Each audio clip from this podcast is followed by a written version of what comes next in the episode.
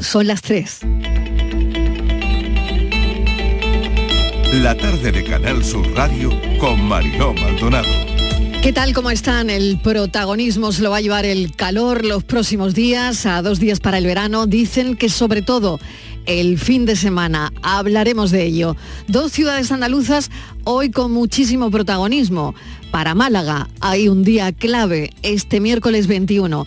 Málaga es candidata, como saben, para acoger la Exposición Internacional 2027 y estamos más cerca. Málaga ya está en el foco internacional, pero podría sostener la bandera de las ciudades más sostenibles. 2.000 millones de euros en infraestructuras podrían cambiar aún más esta ciudad. Nos queda ya nada para saber si Málaga organiza la Expo Internacional 2027. ¿Qué importancia tiene esta exposición para Málaga? Muy sencillo. La importancia radica en los beneficios económicos, beneficios para la cultura. Sería una oportunidad para promover la ciudad en un ámbito internacional, enseñarles al mundo la riqueza cultural y artística de Málaga eso deja un buen pozo para el turismo. Málaga se posicionaría como un punto de referencia mundial y consolidaría su posición como un destino de primer nivel. Una ciudad que cuenta con una gran cantidad de museos, galerías de arte y sitios históricos que podrían ser muy destacados, muy destacados durante el evento. Así que bueno para Málaga y bueno para Andalucía Ojalá el miércoles sepamos que Málaga será la encargada de organizar la Exposición Internacional 2027. El protagonismo hoy también lo tiene Córdoba esta tarde y mañana, protagonistas por la visita de los reyes. Les cuento sobre el proceso de Acaba, que es una iniciativa por el diálogo y la cooperación en materia de seguridad será en la jornada de mañana, martes 20 de junio, cuando Felipe VI asista junto con el rey de Jordania, Abdalá II, a la sesión de la reunión del proceso de Acaba. Desde luego habrá esta noche una cena donde eh, estarán todos, pero la reunión fuerte es mañana, mañana martes, porque eh, se hablará del proceso de Acaba. Y hay otra reunión importante en Córdoba de la FIA, el mayor organismo a nivel mundial que ha elegido Córdoba para su reunión. El evento congrega a más de 600 representantes internacionales que van a tomar decisiones sobre el futuro de la Fórmula 1. Así que la tarde viene con mucha repercusión internacional. Bienvenidos a la tarde.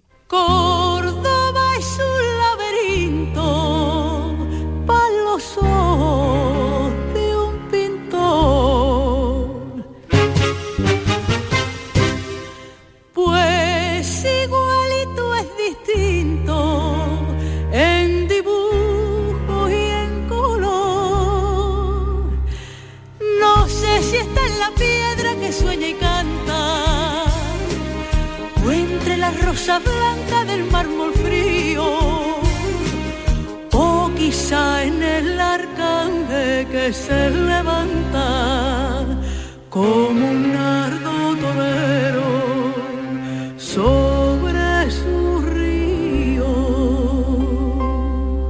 Solo lo ha sabido dio su amor, el que en su apellido llevaba una torre y fue su pintora. Ay, Córdoba de mi pena y también de mi alegría. Por la noche nazarena y sultana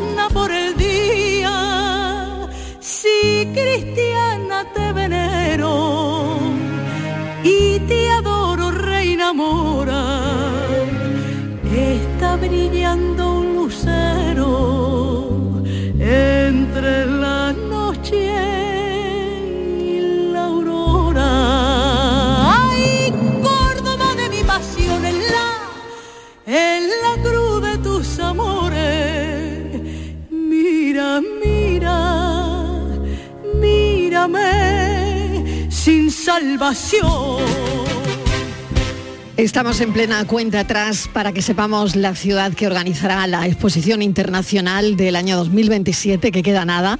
Málaga es una de las cinco candidatas, como saben, que se la juega este miércoles, que es el día que se va a conocer la ciudad ganadora, una asamblea formada por delegados de 179 países votarán qué ciudad es la seleccionada. San Carlos de Bariloche, en Argentina, es otra de ellas, Minnesota, en Estados Unidos, Phuket, en Tailandia y Belgrado, en Serbia. ¿Quién se lo llevará? Bueno, pues el miércoles vamos a salir de dudas.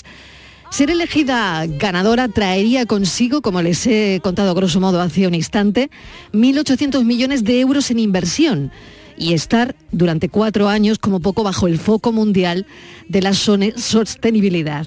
Se estima que la Expo sería visitada aproximadamente por más de 3 millones de personas. ¿Qué puede suponer esto para la economía de una ciudad? Es lo que nos hemos preguntado hoy y vamos a llamar, eh, contamos con la colaboración de Juan Carlos Robles, que es economista y exdecano del Colegio de Economistas de Málaga. Juan Carlos, bienvenido. ¿Qué tal? Muchas gracias. Buenas tardes. Pues ya esperando al miércoles. Pues sí, vamos a ver a ver qué pasa el miércoles, la verdad que estamos todos muy, muy ilusionados en, Málaga y, confiamos eh, confiamos que haya suerte y que bueno hay cinco, candidaturas que son evidentemente son efectivamente son, son candidaturas algunas de ellas bastante potentes, pero confiamos en que el resultado sea positivo y no consigamos traer la Expo a Málaga. Sí, fíjate, a mí me da miedo Phuket, eh, en Tailandia, ¿no? Es la que más, no sé. Hay, rumores, hay rumores, ¿verdad? que, que, podría ser fuerte. lo, me parece fuerte. Mm. Lo que pasa es que creo que en Osaka también, me parece en Japón, está eh, pues eh, la, inmediatamente, la, inmediatamente anterior y quizá es un factor a tener en cuenta a la hora de bueno pues no concentrar en periodos demasiado cortos eh, pues en una zona demasiado demasiado concreta del, globo claro claro. Y esto quizá puede, pueda jugar algo en su contra. Hay factores que son también psicológicos o factores de, ubicación que también pueden ser tenidos en cuenta por el tribunal. Claro como son votos secretos pues es complejo es complejo saberlo. Qué pero seguramente que algo, pueda, jugar en, contra. Sí sí interesantísima la reflexión no bueno cómo afectaría vamos a ponernos ya en situación eh, ¿cuáles serían esos sectores económicos que se verían más beneficiados por la realización de este evento, ¿no? Y, cuáles probablemente, hombre, estamos pensando en el sector turismo, ¿no? Pero cuáles podrían experimentar un crecimiento gracias a, por ejemplo, que la exposición se celebrase en Málaga. Bueno, Málaga efectivamente estamos en un periodo de expansión de hace unos años a esta parte que estamos, eh, aquí nos decimos, estamos que no salimos de Málaga, ¿no? Pero es cierto que, la, economía malagueña está evolucionando de una forma muy, muy bien durante los últimos años. También es de verdad que durante la crisis pasada tuvimos un tuvimos eh, un periodo de adaptación o de, reestructuración de nuestro tejido productivo bastante serio. Eh, de hecho, nosotros en Málaga siempre teníamos, con muchas ciudades costeras, muchas provincias costeras, teníamos normalmente pues una, una demasiada concentración, una concentración demasiado alta en algunos sectores muy concretos, en nuestro caso el turismo y el sector de la, de la construcción, el sector inmobiliario. Desde la última crisis del 2008, en Málaga se, se han potenciado muchos otros sectores, algunos algo industrial, no, lo suficiente por desgracia, pero el sector, por ejemplo, el agropecuario, el sector pesquero, la, huerta malagueña no, es y no lo será seguramente nunca la huerta murciana ni la valenciana, pero, pero sí que se ha potenciado mucho. Esto ha hecho que tengamos el sector tecnológico de una forma, de una forma extraordinaria. Esto ha hecho que tengamos muchas otras patas que hace que para cualquier otra crisis tengamos más patas en las que sustentarnos, si no, si estamos con un monocultivo del turismo, pues eh, cualquier cosa que nos afecte al turismo pues, nos afecta mucho. Y esto, esto está haciendo que, la estructura de la, de la, economía malagueña pues esté mucho más sea mucho más solvente, o sea mucho más robusta de cara a futuros periodos críticos que los que va a haber porque la economía es cíclica y como todo y como todo ciclo pues al final te vuelve la misma la misma eh, parte de la rueda. Y, en el caso de la Expo que la respondiendo ya más a la, pregunta de cómo puede afectarnos a la economía de Málaga bueno pues ahora que tenemos especialmente los muy muy bien potenciados los sectores, los sectores tecnológicos aquí están implantando el centro europeo de, ciberseguridad de Google el de el de Vodafone el centro para, para toda Europa también que están buscando como locos ingenieros y no encuentran ingenieros en Málaga. Si hay alguien ingeniero que está por aquí cerca, que se venga que están buscando ingenieros como locos. Están buscando 400 ingenieros y no, no dan con ellos, incluso ubicaciones eh, para, para, emplazarse eh, hasta, hasta diciembre, que era todavía decano del Colegio de Economistas de Málaga, teníamos una tasa de entrada de, solicitudes de firma electrónica. Con los colegios de economistas de toda España nos hemos certificado para, para dar firma de la firma electrónica, la firma digital, que usamos mucho para firmar eh, digitalmente los documentos, como colaboradores de la, de la Fábrica Nacional de Moneda y Timbre, para que ya no, ya no hace falta ir corriendo o, ir a, Hacienda, que es la firma, sino ya lo puede hacer en cualquier colegio de economistas. Y todas las semanas se está hemos tramitado pues 8, 10, 14, 5 solicitudes de fibra electrónica para empresas tecnológicas que se querían implantar en Málaga, querían abrir una filial en Málaga, una sociedad española en Málaga, filial de, la, de aquellas, normalmente de, muchas del norte de Europa, fundamentalmente europeas, pero sobre todo del norte de Europa, y eran todas o casi todas sociedades del ámbito tecnológico. España se está convertido en un polo tecnológico, que esto le va a venir muy bien y va a ayudar a potenciarse una vez que se, incorpore, si, es verdad que, es así y que esperamos que así sea, la Expo se, implante o consigamos traernos para que se celebre en Málaga, porque la, la economía sostenible está muy bien vinculada con la, economía digital. Por lo tanto, creemos que la parte más interesante, más allá incluso del turismo, será probablemente la transformación que permita que mucha, este, este polo tecnológico que es incipiente, pues se convierta en un polo que podamos competir. Suena, suena casi una locura decirlo, ¿no? Pero bueno, competir con, Silicon Valley es, hablar de una locura, pero, todo, pero todo empieza todo, todo hasta claro que sí, también, claro que sí. también, también fue pequeñita. Y además tenemos unas condiciones, que las condiciones de ciudad que tiene Málaga, tanto las comunicaciones, que son extraordinarias, tanto por, por, por uno de los aeropuertos más potentes, el cuarto con más, con más tránsito aéreo, una estación de AVE, y además más, más, comunicación marítima y las carreteras también una, una, conexión por carretera también muy solvente, pues nos hace, más además el clima y la gente que tenemos aquí, pues hace que sea una, ciudad muy tentadora para que muchas personas vengan a trabajar aquí eh, eh, trabajando para otras empresas en el exterior con, con, el teletrabajo.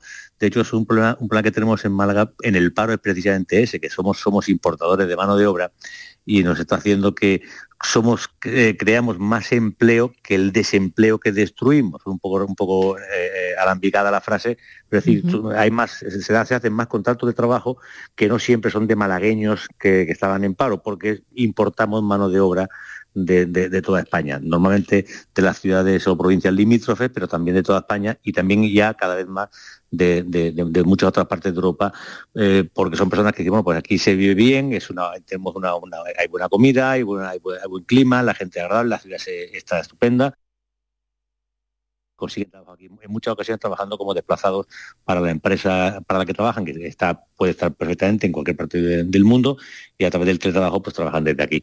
Y eso es un problema que, que no conseguimos evacuar desempleados, eh, a pesar de crear empleo, porque, insisto, somos importadores de mano de obra eh, eh, ajena o externa. Qué interesante esto que analizas, ¿no? Y al hilo de lo que estás comentando, que me parece también muy interesante, analizar las oportunidades para atraer, justo por lo que comentas, inversión extranjera a Andalucía, inversión extranjera eh, a la Costa del Sol, inversión extranjera a Málaga y promover la colaboración empresarial a través ¿no? de, mm, eventos como este tipo, ¿no?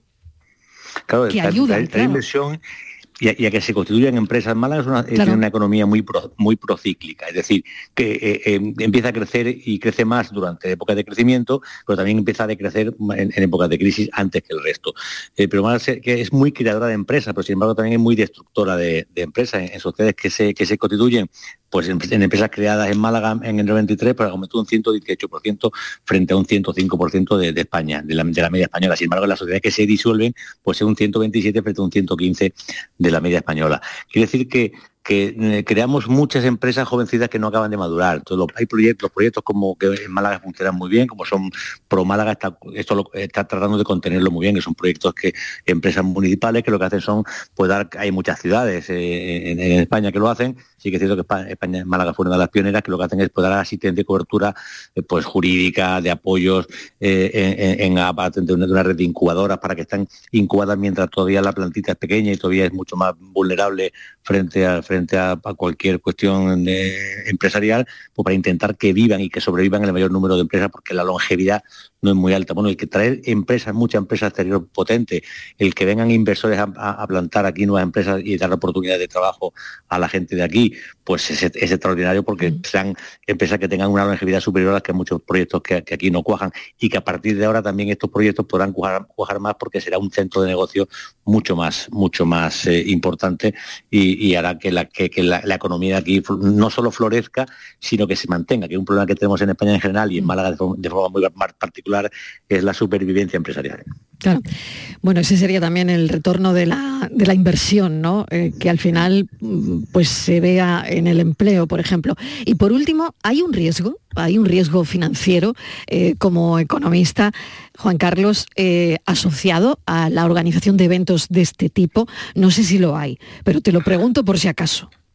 Bueno, hay una parte de, inversión que es muy importante que viene, que viene, es, que, que es internacional, es decir, la, inversión local es una parte, en el periodo de, en el periodo eh, de la inversión es una, es una, inversión gigantesca, pues verdad que hay 1.800 millones de euros en una zona de 250.000 metros cuadrados, que si se es inteligente, el plan está muy bien diseñado, los planes no siempre se cumplen, pero el plan está bien diseñado y, bien, muy bien estructurado porque hay gente, hay gente muy válida trabajando, trabajando en la Expo desde hace, ya muchos años y, la, transformación que se pretende que no solamente es crear un sitio donde sea un evento y ahora dejamos ahí unos muertos que en, ladrillos que no tienen uso. La capacidad, la, inteligencia está en ser capaz... eso me refería Juan Carlos, ¿no? Un poco el retorno, los riesgos. Mm.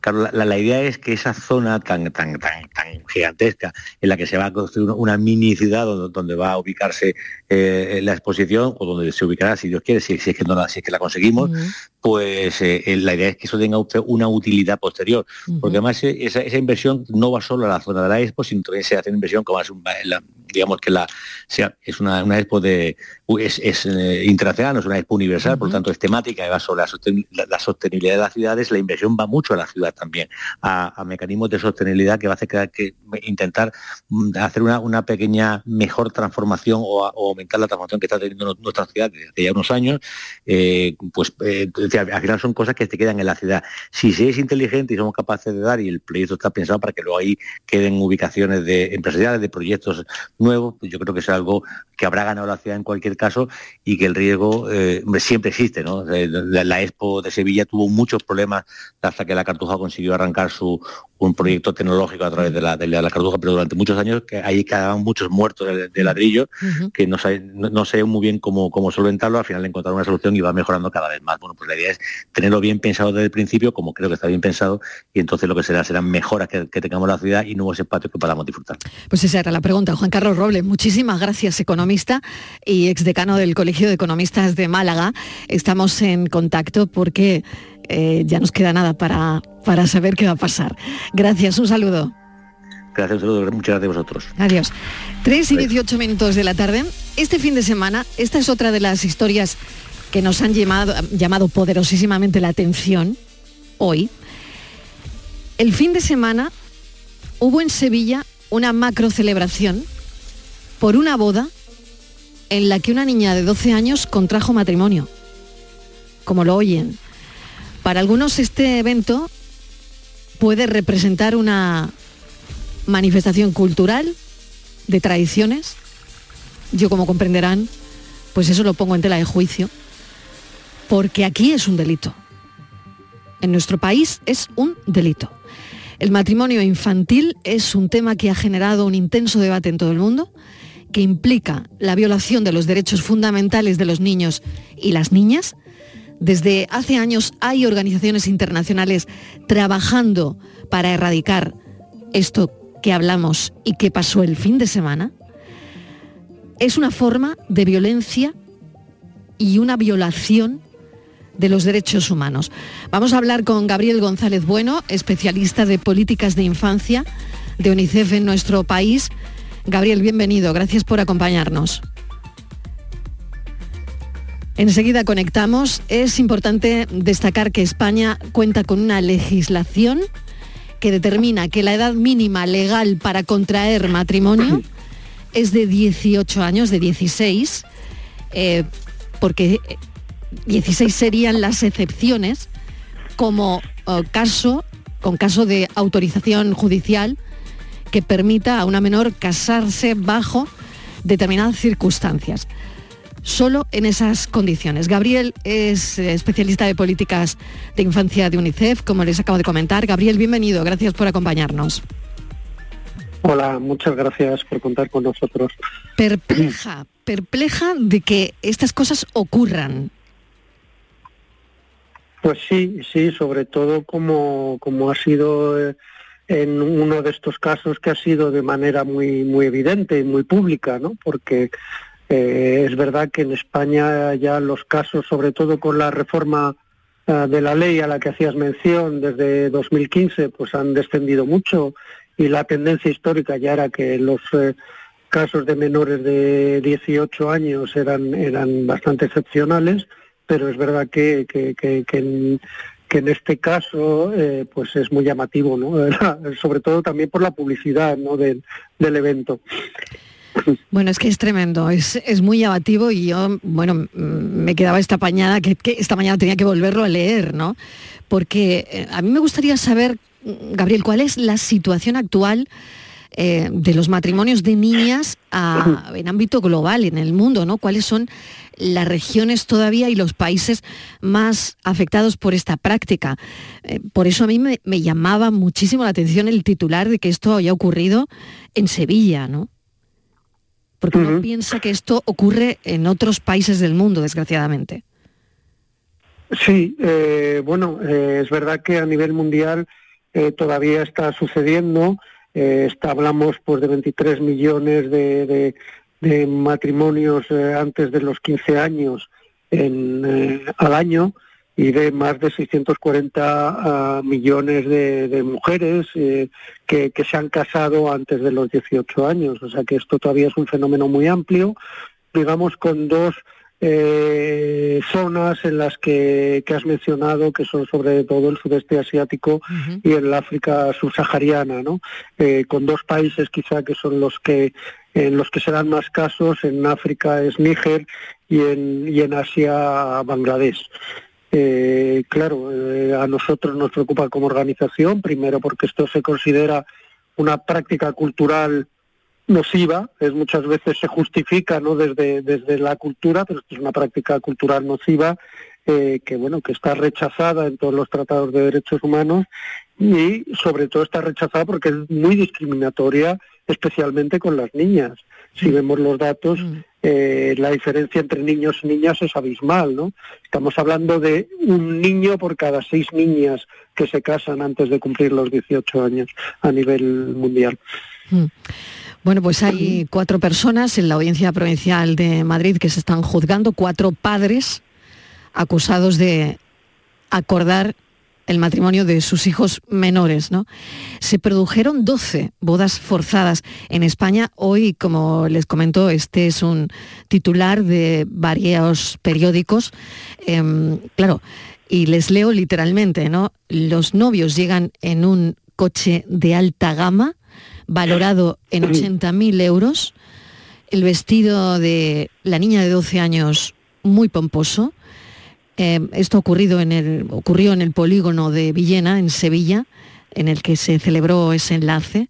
Mucho brillo y entre eh, los invitados mujeres que, que también siguen en redes sociales lo que ocurre, lo que estaba ocurriendo en ese momento. ¿no? Em, no sé, yo, yo creo que él tenía 16 años, tiene 16 años, ella 13.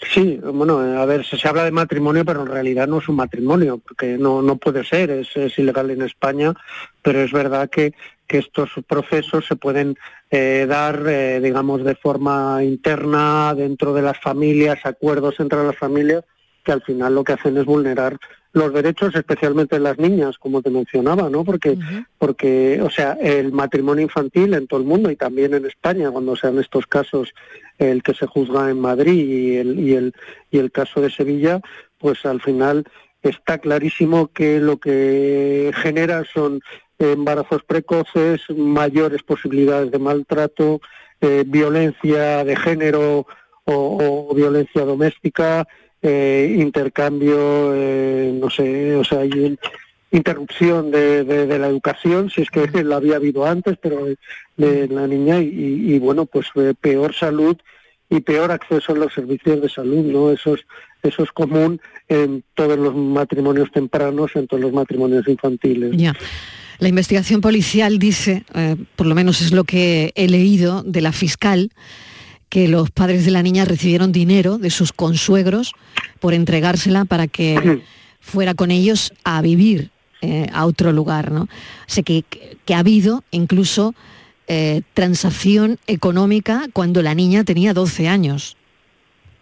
Claro, es que eso ya no, no solo estamos hablando de un matrimonio infantil, sino estamos hablando de un, de un presunto caso de, de trata, de trata de personas que, bueno, pues que tiene, está seriamente penalizado en el Código Civil, con la reforma de la LOPIBI se incrementaron los, los estos y es, es verdad que los tipos específicos y se recoge ya lo que es el matrimonio forzado y el matrimonio infantil, ¿no? Puede ser de 5 a 8 años, porque ahí ya no solo hay una costumbre, entre comillas, si es que hay una compraventa prácticamente, un caso de trata de, de, niñas, en este caso, que, que agrava muchísimo eh, la situación. ¿no? Es, parece, es verdad que es insólito en España no, no, es común, pero, pero UNICEF en España también trabaja mucho para que se detecten los casos de niñas, porque muchas veces este tipo de investigación está centrada en las mujeres y a veces las niñas son víctimas colaterales de la trata de su madre, pero a veces son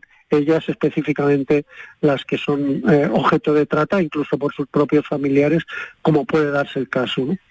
Escalofriante, la verdad es que escalofriante y, bueno, 12 bodas eh, forzadas se produjeron en España el año pasado y es verdad que una oye, no, esto ha pasado en Níger, en República Centroafricana o ha pasado en Bangladesh. No, no, eh, ha habido un caso en Villena, en Sevilla, en el polígono de Villena, en Sevilla. Y es lo que, bueno, hoy quería hablar con, UNICEF, porque son ellos, UNICEF, los que nos dan los datos. Se casan 23 millones de niños y niñas en el mundo antes de cumplir los 15 años y ellos no paran de luchar contra esta lacra también. Gabriel González, muchísimas gracias. Un saludo. Muchísimas gracias. Nos vamos a publicidad y a la vuelta vamos a hablar del tiempo. ¿Qué va a pasar dentro de dos días? Parece que las temperaturas suben y que llegaremos a los 44, veremos.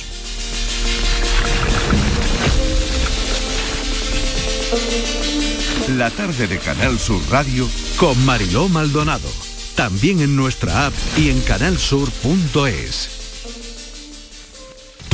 Precios de locura en Rapimueble. Sofá Cheslón 249 euros. Dormitorio juvenil solo 389 euros. Aprovecha ofertas de locura y paga en 12 meses sin intereses. Rapimueble, líder en precios y calidad. Más de 200 tiendas en toda España y en rapimueble.com.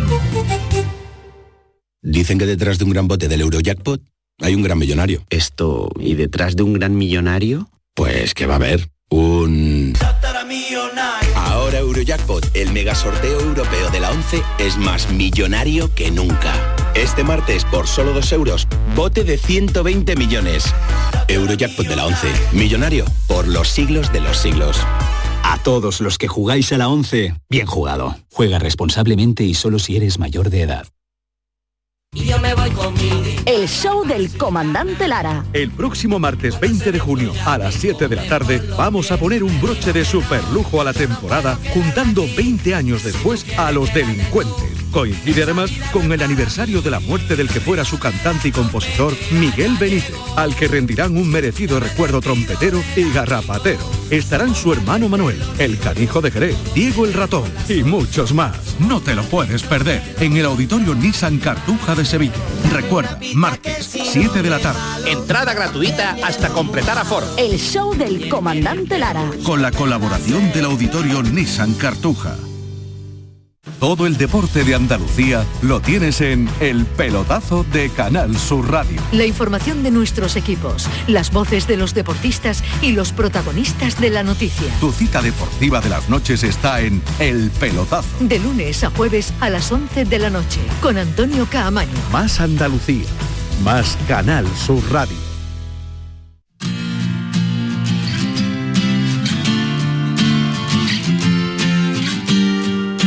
La tarde de Canal Sur Radio con Mariló Maldonado.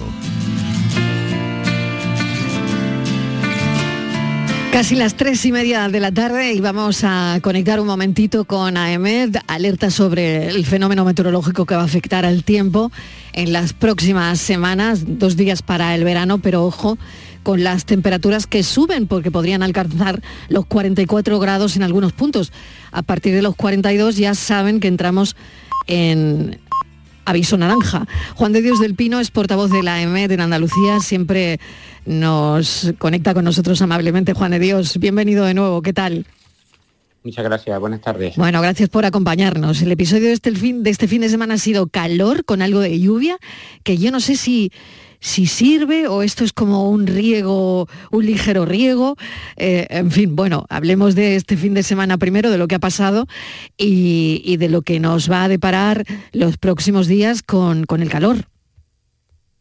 Y bueno, el agua que ha caído en estos días y que todavía queda un poco por caer, ¿no? Tanto hoy, mañana, incluso el, miércoles, ¿no? Pero más en, la, en las sierras orientales, ¿no?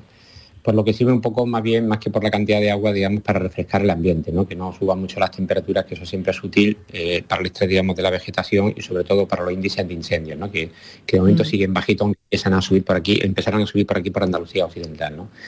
Pero sí es verdad que hay un cambio de tiempo, una vez que pase, digamos, estas esta bandas nubosas que están asociadas a una borrasca que circula muy al norte, ¿no? por, la, por Irlanda, digo que una vez que termine esta, estas bandas nubosas que traen viento fresco de, de poniente, habrá un cambio, ¿no? habrá un cambio viene una situación anticiclónica y entonces empezarán a subir las temperaturas de manera continuada. Desde ya mismísima tarde del miércoles empezarán a notarse y las temperaturas, el ascenso seguirán por lo menos hasta, hasta el domingo, en un ascenso que es del orden de, 10 a 12 grados, ¿no? Un ascenso bastante importante. No es, no es, no es en un día, ¿no? Se produce en varios días, cuatro cinco cuatro días, cuatro o cinco días, pero es un ascenso bastante importante que acaba a cambiar bastante el panorama que tenemos, ¿no? ¿Eh? Lo mismo ocurrirá también con las mínimas, ¿no? Las mínimas también van a ir subiendo, ¿no? Y vamos a tener al final de la semana, pues mínimas, por, eh, tomando como referente, por ejemplo, Sevilla, o el valle, una ciudad típica del Valle del Guadalquivir, ¿no? Eh, temperaturas nocturnas que no van a bajar de los, de los 23, 24, incluso 25 grados dependiendo del día, ¿no? Y unas máximas ya en el fin de semana y primero día de la siguiente que van a estar por encima de los 42, pero incluso podrían llegar a los 44 o 43 grados, ¿no? O sea, viene un cambio bastante importante. O sea, cambio importante, viene un cambio importante y un cambio brusco además. Eh, ha comentado algo de un anticiclón, pero em, ¿cuáles son las condiciones climáticas que favorecen esta aparición de repente de una ola de calor en determinados lugares, ¿no? Porque siempre parece que le toca a la misma zona, ¿no? Eh, ¿Qué favorece la aparición de esa ola de calor? Bueno, va a tocar buena parte de, España, ¿no? Pero sobre todo donde más se siente es eh, aquí en Andalucía, ¿no? Eh, también Portugal van a tener, digamos, episodios de altas temperaturas, ¿no? Pero bueno, aquí es donde estamos más al sur, donde más se nota, ¿no? Entonces, bueno, las circunstancias que se dan, primero lo que ha dicho, ¿no? Viene un, anticiclón, ¿no? Un anticiclón que lo que va a hacer es que, que el aire descienda. El anticiclón, al contrario de la borrasca, hace que el aire descienda. El aire al descender pues se comprime y se calienta. Es decir, vamos a tener una masa de aire que se va a calentar, ¿no? Ella sola se va a calentar, ¿no? Y luego será más o menos por el, interior de, la península y ese aire vendrá hacia Andalucía y vendrá calentándose más un poquito más, ¿no? Con lo cual tenemos un cambio de masa de aire. Si ahora mismo estamos teniendo masa de, origen atlántico, suele ser fresca y un poco húmeda, esa que venga será pues cálida y, seca, ¿no? ¿no? ¿no? se notarán, digamos, las nubes, ¿no? Eso de no haber nubes incrementa además el efecto, ¿no? Ya que al no haber cobertura nubosa, nos sirve un poco como de sombrilla, ¿no? Digamos, sombrilla veraniega, ¿no? Pues entonces no vamos a tener esa opción, ¿no? Con lo cual eh, la radiación solar va a ser bastante, bastante eficiente, ¿no? También va a haber poco viento, con lo cual eso no disipa el calor hacia las capas altas de la atmósfera. Y hay que recordar que es importante que vamos a llegar a los días más largos del año, ¿no? 21 o 22, está por ahí el equinoccio de verano, y son los días más largos. Tenemos días que tiene una duración de 14 horas y, casi 15, ¿no? 14 horas y tres cuartos, ¿no? 15 menos un cuarto, ¿no? Una duración bastante larga. Por contrario, las noches van a ser muy cortas, las noches van a ser de 9 horas y poco, ¿no? Eso quiere decir que durante el día la atmósfera se va a calentar mucho, ¿eh? Y por la noche, que es el momento que tiene la atmósfera para, enfriarse, pues no le va a dar tiempo a enfriarse mucho. Lo cual las temperaturas, por eso digo que... Claro, solo tiene nueve horas. claro. claro, Qué interesante la explicación que muchas horas para calentar, mm. para enfriar, ¿no? Muchas horas para calentar y pocas para enfriar, ¿no? Por eso llegaremos a temperaturas altas durante el día, porque están ahí esa cantidad de horas y además el sol está muy, muy, en la vertical, prácticamente en la vertical, eso significa que la energía, la energía por metro cuadrado que llega es, bastante, ¿no? Mayor que, en otras épocas del año, Y luego, como bien ha dicho, se ha dado cuenta, digamos, que las noches, unas noches muy cortas, muy cortas para poder refrigerar ese, ese aire. ¿no? Qué interesante esta explicación, Juan de Dios del Pino, muchísimas gracias. Le iba a preguntar también y, rápidamente la diferencia entre la temperatura real y la sensación térmica, porque, bueno, yo este domingo al menos sentía que llovía, pero cuando uno salía a la terraza, bueno, voy a ver llover, la sensación térmica era como de una especie de bochorno, ¿no? Entonces, em, no sé si esto es una sensación térmica o que la temperatura es así, es una temperatura real y no tengo ni idea de cómo, em, de si esto hay una diferencia entre temperatura real y sensación térmica. Si realmente lo que una está sintiendo cuando sale al balcón y, sientes como bochorno, ah, queda igual que esté lloviendo. Sí, evidentemente lo que dice es cierto. Eso es la sensación térmica. Una cosa es la temperatura que da el termómetro, ¿no? Y otra cosa es la sensación térmica, que es la temperatura verdadera que siente el cuerpo humano, ¿no? El cuerpo humano no es un termómetro, ¿no? Sino que tiene unas características y que más o menos funciona como un botijo, ¿no? Nosotros para refrigerarnos emitimos agua, ¿no? Por nuestros poros, lo mismo que hace un botijo por sus poros, emitimos agua, ¿eh? Y ese agua, si el ambiente está seco, se disipa rápidamente, se evapora rápidamente y de ahí mm, quitamos calor, nos quitamos calor, ¿no? ¿Eh? Eso es si el ambiente está seco. Pero si el ambiente está húmedo, que es lo que ha pasado en estos días, porque me han dicho había nubosidad y había, había, había incluso precipitaciones, si el ambiente está húmedo, perdemos esa capacidad de enfriarnos. ¿Eh? con lo cual pues no, funciona de manera igual de eficiente eh, nuestro botijo corporal ¿no? Con, eh, cuando hay humedad que cuando no hay humedad. Y pues que cuando llueve, como en esta ocasión, el ambiente está húmedo, uno tenga esa sensación de bochorno, que es la temperatura, la temperatura aparente para el cuerpo, ¿no? La sensación térmica. Claro, pues sensación de botijo vamos a tener estos días, Juan de Dios del Pino. Muchísimas gracias, portavoz. De botijo, ¿eh? porque el botijo siempre consigue refrigerar si el ambiente está seco, que eso es lo que en agosto. Es verdad. Porque el motor lo ponemos sometido a un, en, una, en un aire, digamos, húmedo, ahí le cuesta, le cuesta, le cuesta enfriar, ¿no? Sí, sí, sí, sí, totalmente. Muchísimas gracias por la explicación tan didáctica, Juan Dios del Pino, portavoz de la EMET en Andalucía. Un saludo.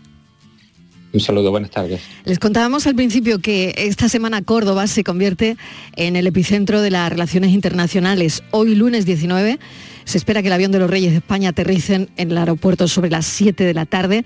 Se van a reunir con el rey de Jordania para hablar del proceso de Acaba, que es una iniciativa sobre materia de seguridad y terrorismo. Hoy se unen, eh, se reúnen en el Alcázar de los Reyes Cristianos en una cena en la que le van a dar a los reyes de Jordania, al rey de Jordania, la bienvenida a la ciudad. Pero yo quiero hablar de la historia que encierra este emblemático lugar cordobés sobre los grandes eventos que han tenido lugar entre sus paredes. Ricardo Córdoba de la Llave es catedrático de Historia Medieval de la Universidad de Córdoba, es decano de la Facultad de Filosofía y Letras. Bienvenido Ricardo, gracias profesor por acompañarnos. Hola, buenas tardes. Gracias a ustedes por su llamada. Bueno, a mí me encantaría hablar precisamente de eso, ¿no?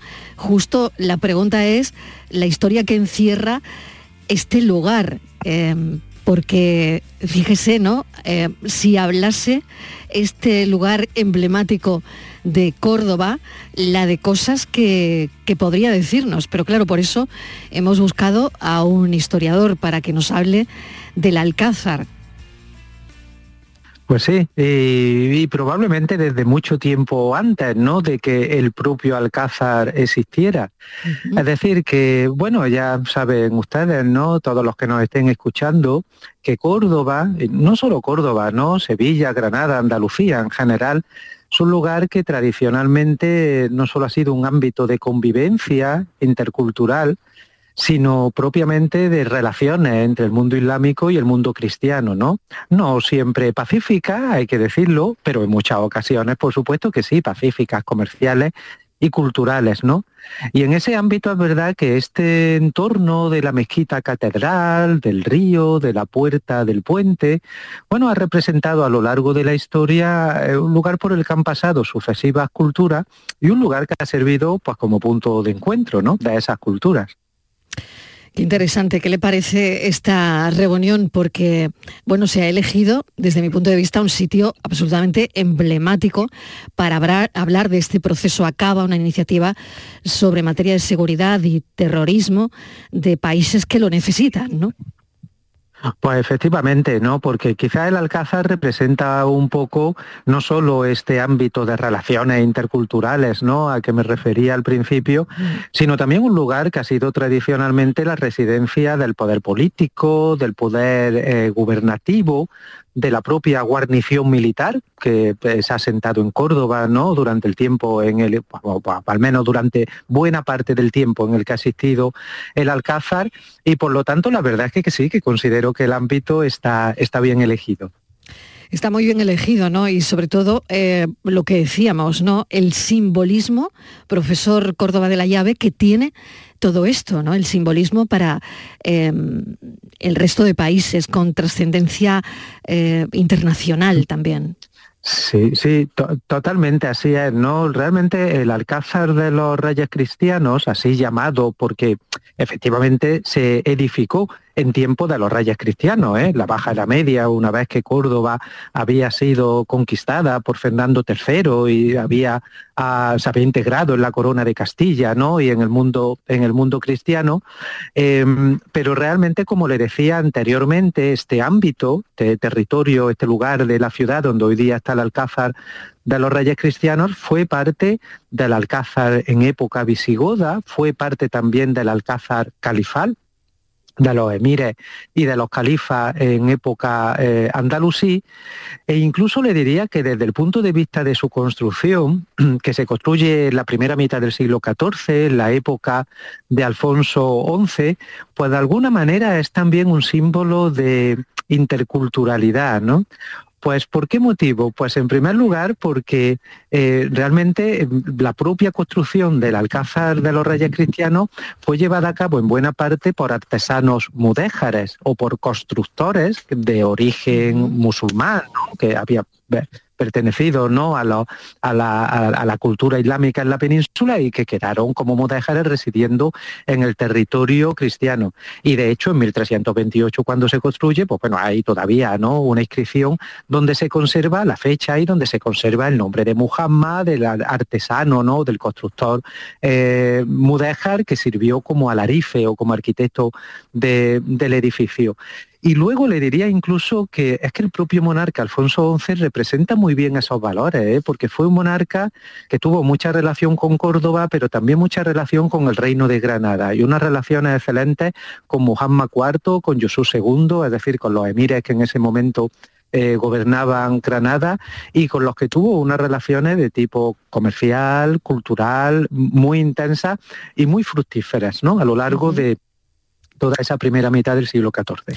Pues profesor, qué interesante porque hoy con esta cena tan importante y esta visita tan importante un proceso, el de Acaba, Em, una iniciativa sobre materia de seguridad tan necesaria en determinados países y que se reúnen los reyes y el rey de Jordania en el Alcázar, claro, pues yo me preguntaba, el Alcázar al final ha sido testigo de numerosos momentos históricos a lo largo de los siglos y esta noche, mañana, también lo va a ser, porque, bueno, recordemos que es patrimonio de la humanidad. Si no me equivoco, en el año 87, 1987, que fue declarado por la UNESCO, ¿no? En reconocimiento de su importancia histórica y arquitectónica.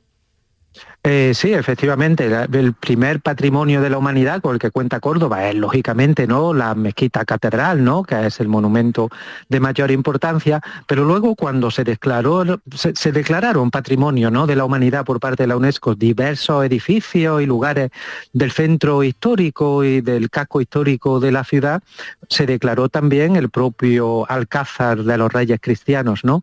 que efectivamente tiene esa categoría y efectivamente conectando un poco con su reflexión, ha sido testigo de numerosos acontecimientos ¿no? importantes a lo largo de la historia, en época de su propia construcción, a la que me refería anteriormente, en el periodo de la guerra civil entre Enrique II y Pedro el Cruel, ¿no? cuando tuvieron lugar ahí alguna batalla, ¿no? algunos acontecimientos muy importantes vinculados con el cambio y con la entronización de la dinastía Trastámara, por supuesto en época de los reyes católicos. De hecho, la hija cordobesa de los reyes católicos, la infanta Doña María, nació en el propio Alcázar. Y luego la verdad es que ha, ha servido casi de todo, ¿no? Primero fue cárcel de la Inquisición, lugar donde se juzgaban a los eh, acusados ¿no? De, ser falsos conversos o de no practicar el judaísmo y está muy cercano al campo de los santos mártires, que lleva ese nombre no en recuerdo de mártires de la época romana o de la época mozárabe, sino el recuerdo de aquellos que fueron ejecutados por la Inquisición en el siglo XVI. Y luego ha servido, pues como la verdad, con una historia muy dilatada, como muchas para muchas finalidades, ¿no? Ha sido cárcel de la Inquisición, ha sido escuela, ha sido cuartel. Eh, en definitiva, la verdad que el aspecto actual que hoy día ofrece pues ha sido obra de, los años 60 de un alcalde como Cruz Conde y de un eh, arquitecto como Escribano Celay, que es el que un poco ha recuperado ¿no? su, eh, tradición histórica y su aspecto histórico y, ha dejado el Alcázar como hoy día es pues la verdad una joya desde el punto de vista de la arquitectura ¿no? y desde el punto de vista del patrimonio.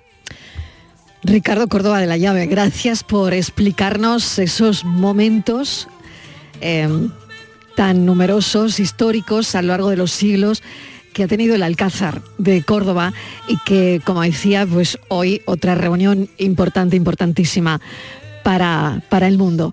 Gracias, un saludo, profesor Ricardo Córdoba de la Llave, es catedrático de Historia Medieval de la Universidad de Córdoba y decano de la Facultad de Filosofía y Letras. Gracias, un saludo, profesor. Muchas gracias a ustedes. Un saludo. Cuatro menos cuarto.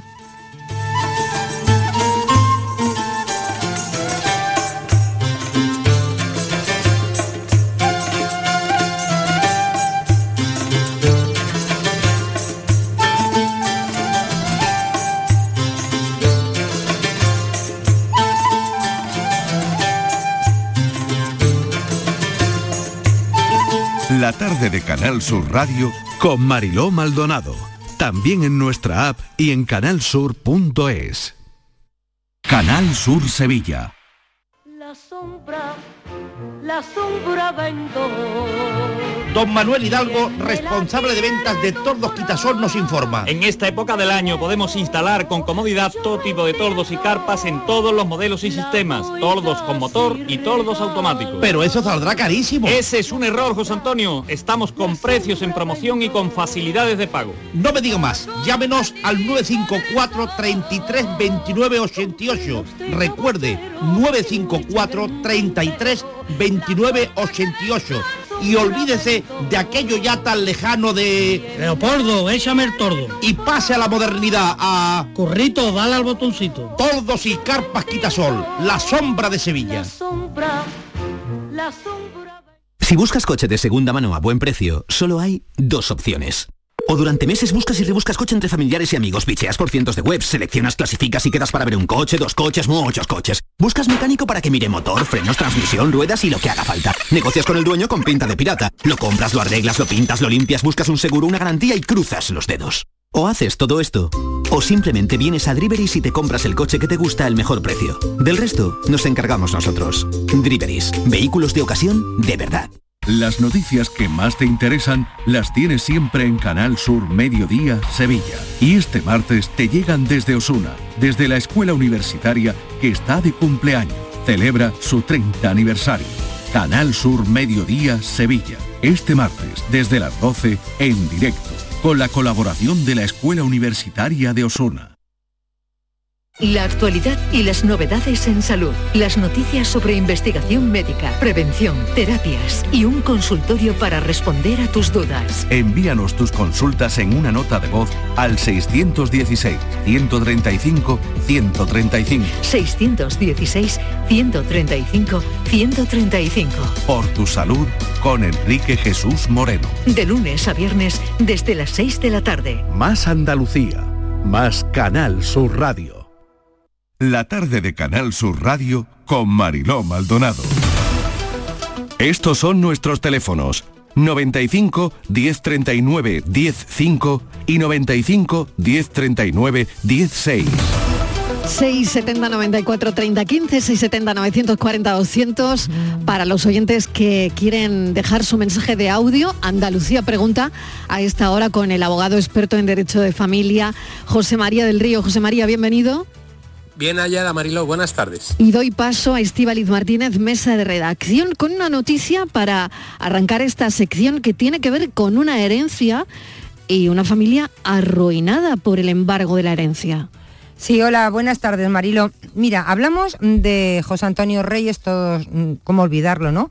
Eh, futbolista eh, de la familia del Sevilla eh, Club de Fútbol, también jugó con la selección española de fútbol y fíjate, hace Marilo, pues ya han pasado cuatro años desde aquel trágico accidente que acabó con su vida. Bueno, pues después de cuatro años, Marilo, hemos conocido que la familia está arruinada por el embargo de la herencia. Vamos a decir que José Antonio Reyes tiene tres hijos, uno de una relación primera que tuvo, después acabó esa relación, empezó otra, que es con la pareja que estaba en el momento que falleció, con la que tiene dos hijos. Bueno, pues mm, murió de forma repentina y claro, era muy joven y no hizo testamento, algo que siempre aquí se ha dicho que hay que hacer, que eso no va con la edad, ¿no? Que hay que hacer. Cuando muere Mariló no deja testamento y deja 18 propiedades, todas de ellas hipotecadas. Eh, la familia, la mujer en ese que era en su momento o estaba casado, no controlaba nada de su economía y no supo qué hacer. La cosa que estas 18 eh, propiedades, que ya te digo, casi todas de ellas hipotecadas, pues al final se han comido unas a otras porque no han podido hacer pagos a esta deuda y, y, tienen que arruinada totalmente la familia con todo con todo embargado. Dicen que, no tuviera testamento propiamente redactado que ha sido un problema. Y a eso queríamos eh, preguntarle precisamente a, a, nuestro abogado José María del Río si en este caso un testamento hubiera salvado a la familia. Pues no. No y por qué lo voy a explicar. No por lo que ocurre es que hubiera retrasado el embargo de las viviendas por parte de las entidades hipotecantes. Es decir, en este caso, como la deuda es ganancial al haberse asumido constante el matrimonio, en la hipoteca es ganancial porque se, han constituido antes del matrimonio, son deudas gananciales.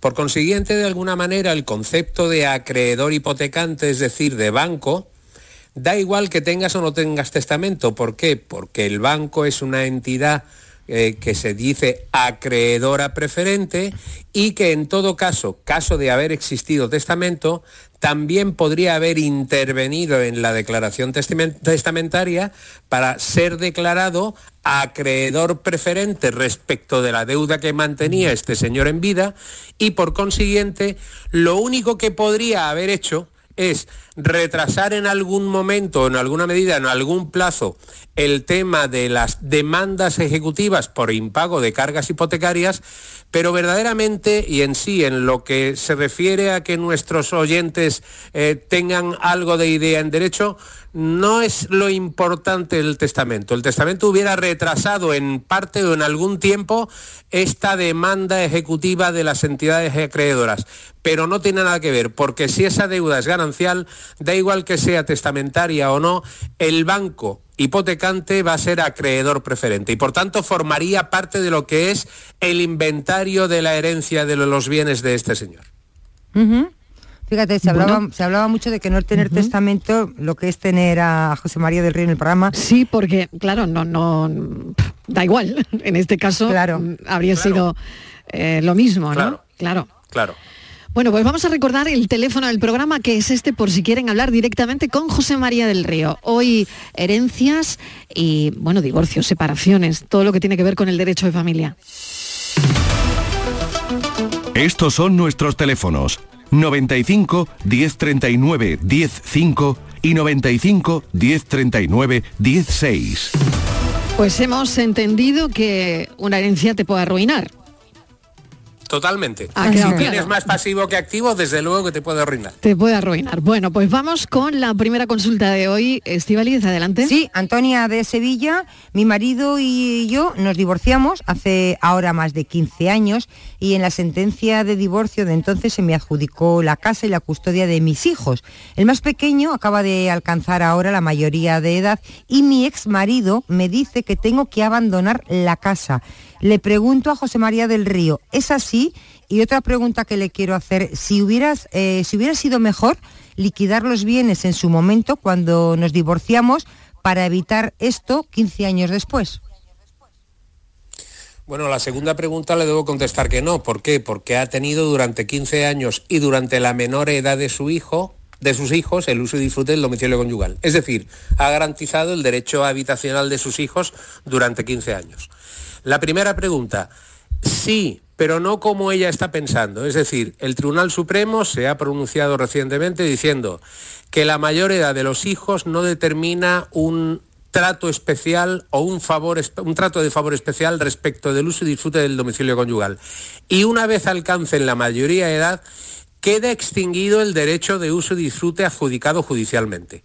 Es decir, no significa que lo que le ha dicho su exmarido de que tiene que salir de la casa se produzca de forma automática. No. Primero el exmarido tendrá que presentar un procedimiento de modificación para declarar extinguido el derecho de uso y disfrute de la vivienda conyugal. Segundo, el juez tendrá que, que- que- que decir o mantener si existe interés más necesitado de protección. ¿Qué significa?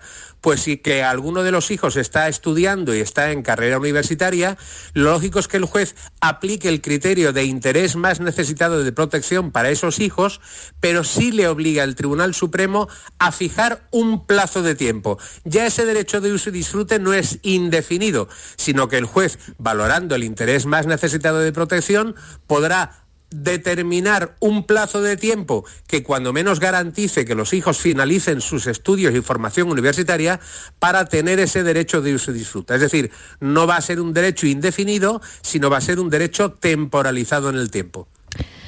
Pues ha quedado claro. José Miguel nos está llamando desde Huelva. Eh, tenemos tres minutos a ver cómo nos distribuimos el tiempo. José Miguel, bienvenido.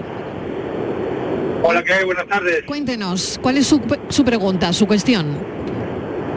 A ver, que, bueno, sí, mi pregunta es que eh, yo estoy divorciado hace ya eh, seis años que desde que me divorcié, pues mis hijos no, no han querido volver a saber nada de mí. Eh, más que nada mi pregunta sería de que en el supuesto caso de que se hiciera testamento, eh, se podría poner como condición, porque creo que no se puede desheredar a los hijos, porque sí, una parte mínima creo que le corresponde.